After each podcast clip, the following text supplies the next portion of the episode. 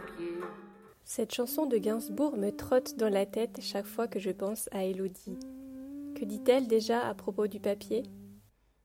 Je suis pas capable de, de, de, de, chiffonner ou de déchirer un papier. Non, moi je le plie en 4, en 8, je le mets dans la poubelle. Elodie est une amoureuse de la matière. Dans son atelier, le papier est partout. Au mètre, sur des rouleaux, en échantillons classés selon le grammage dans des classeurs, sous forme de chutes dans des sacs, elle m'explique qu'elle garde tout par amour, économie et écologie. C'est du chagrin papier dessin avant longtemps. On n'aime pas le gaspillage, on essaye toujours euh, voilà, de ne pas jeter.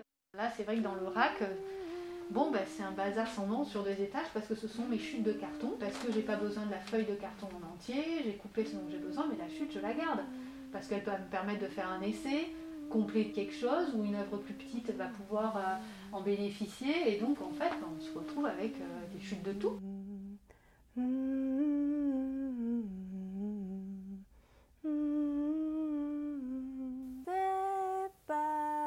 Mais tous ces papiers différents, c'est aussi pour une question de déontologie. Dans son métier, tout ce qui est fait doit être à la fois invisible pour le kidam et lisible pour l'œil expert. Mais surtout, tu dois la rendre réversible, c'est-à-dire que si une note technique était euh, mise au point ou ta restauration finalement ne convient pas, il faut pouvoir l'enlever sans qu'il y ait de dommages pour l'objet. Ah, au fait, j'ai oublié de vous dire, Elodie est conservatrice, restauratrice spécialisée dans les arts graphiques. Vous êtes bien dans Métier en immersion. Et maintenant, Elodie vous explique son métier, pousser la porte de son atelier. Je suis Elodie Remazeille, restauratrice spécialisée dans les arts graphiques, diplômée depuis 2010 et je travaille en tant qu'indépendante en entreprise individuelle. En fait, la restauration, c'est qu'une partie de notre travail, c'est-à-dire que notre mission première, c'est de conserver. Conserver, ça veut dire faire en sorte que l'objet, même si on ne le restaure pas, puisse se stabiliser dans le temps et euh, perdurer. Et dans ces cas-là, on peut mettre en place soit de la conservation préventive, c'est-à-dire qu'on va agir sur le climat, sur les conditions de conservation, sur euh, la manière dont l'objet est conditionné. On prévient les altérations futures. Il y a la conservation pure, c'est-à-dire qu'il y a un dessin, euh, moi je parle de, des dessins parce que c'est ma spécialité, qui est en danger, qui a un problème euh, parce qu'il est déchiré, euh, il manque de totalement s'effriter, il manque de ou le montage de présentation est trop ancien et de mauvaise qualité et en fait ça nuit à l'œuvre, c'est-à-dire qu'elle jaunit, elle s'abîme, elle se pique. Donc l'intervention c'est de débarrasser euh, des matériaux qui ne conviennent pas. S'il y a des déchirures, de les stabiliser donc d'utiliser un papier japonais et de la colle pour qu'elles arrêtent de s'ouvrir. Et puis euh, voilà, on est sur la partie conservation. Et la partie restauration, elle peut ne pas intervenir. Restauration, ça va être donc cette œuvre qui était déchirée et puis manquait un petit morceau de papier. Ben, ça va être peut-être de proposer un morceau de papier pour combler le trou qui permette visuellement d'avoir une lecture l'objet et de permettre, on va dire, son appréciation esthétique sans que l'œil soit arrêté par les dégradations. C'est-à-dire qu'on va rendre les déchirures un peu plus discrètes, avec un peu de retouche ou un peu de papier, de poudre de cellulose par exemple.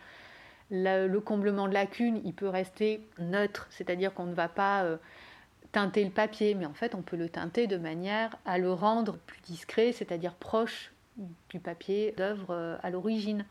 Ça, c'est ce qu'on appelle la restauration. Donc, c'est une phase qui, qui s'attache plus à la lisibilité ou à la partie esthétique de l'objet.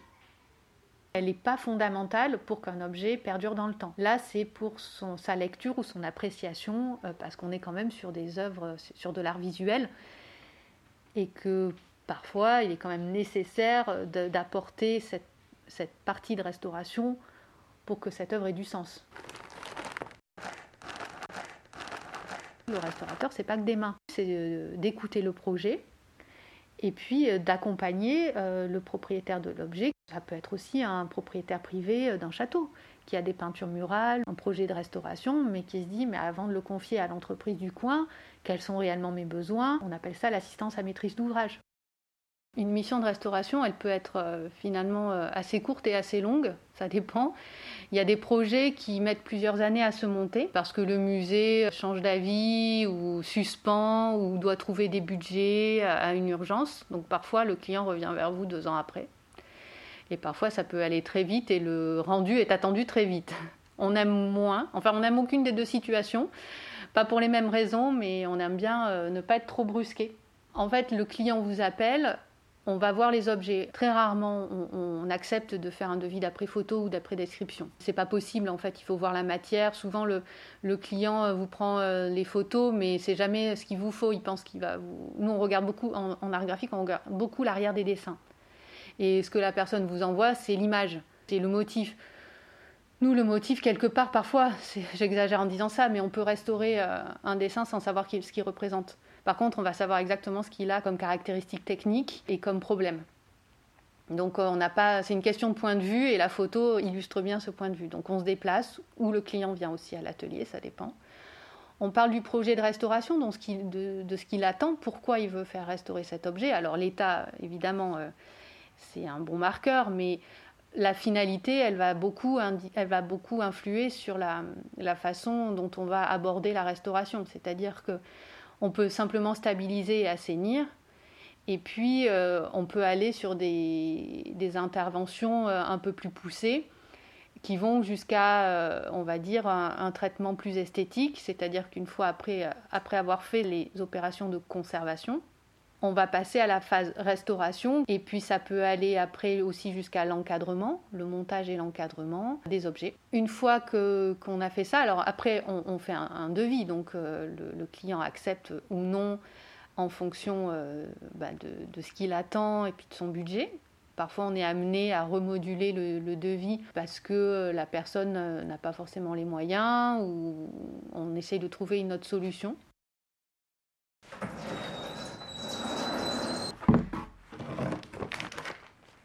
Un papier, il est toujours, euh, il est toujours un peu écru. Et celui-là, eh ben, il a fortement bruni en fait. Tu vois bien qu'il est plus régulier parce que parce qu'il a, il a souffert euh, de la lumière et d'autres choses aussi. Donc là, je l'ai, je l'ai démonté, euh, je l'ai nettoyé avec de l'eau. C'est pas souvent le cas, mais parfois c'est nécessaire de drainer le jaunissement qui a été induit par la lumière. Et puis là, il est en phase de restauration où en fait après je vais le mettre à plat. Il y a des taches plus claires je ne sais pas ce que c'est. Est-ce que c'est une projection d'un, produit euh, blanchissant euh, Je ne vois pas bien ce qui s'est passé. Il faut, que je, le regarde mieux pour comprendre euh, ce qui s'est passé. Mais je ne le récupérerai pas. On évite en fait de faire des choses trop directes sur les dessins. Par exemple, là, je pourrais me dire, bon, ben, je vais prendre une aquarelle, retrouver la couleur du papier, je vais teinter. Mais non, en fait, parce que ça, ça ne va pas être réversible. Donc, les aquarelles et les gouaches, je les utilise quand je teinte des papiers pour faire des comblements de lacunes. J'ai toutes sortes de papiers. Mais à partir du moment où il y a quelque chose à faire sur le dessin, je vais utiliser plutôt des crayons parce que ça se gomme. Et euh, reteinter à ce niveau-là une tâche, c'est pas possible. Donc là, la restauration est terminée. C'est le client qui va venir euh, chercher les objets. Donc, euh, ben, je prévois une bonne heure en général pour accueillir, offrir un café, euh, pour expliquer ce qui s'est passé, euh, l'état de l'objet, etc. Euh. Là, tu as une petite série de dessins qui est montée dans ce qu'on appelle un passe-partout, c'est-à-dire que c'est un carton dans lequel on a ouvert une fenêtre biseautée à 45 degrés qui permet une présentation de l'objet dans son cadre. Et après, il est associé à un fond également en carton. Et puis le dessin, je l'ai monté sur une feuille parce que tu peux pas euh, coller. on ne colle pas. Avant, ça, se faisait, mais c'est fini. On ne colle plus les dessins sur euh, le fond de carton. C'est pas possible. Donc on le présente là sur le système de charnière traversante. Ça permet de montrer euh, le dessin comme s'il était posé sur un fond. Vous avez écouté Elodie Remazeille dans Métier en immersion.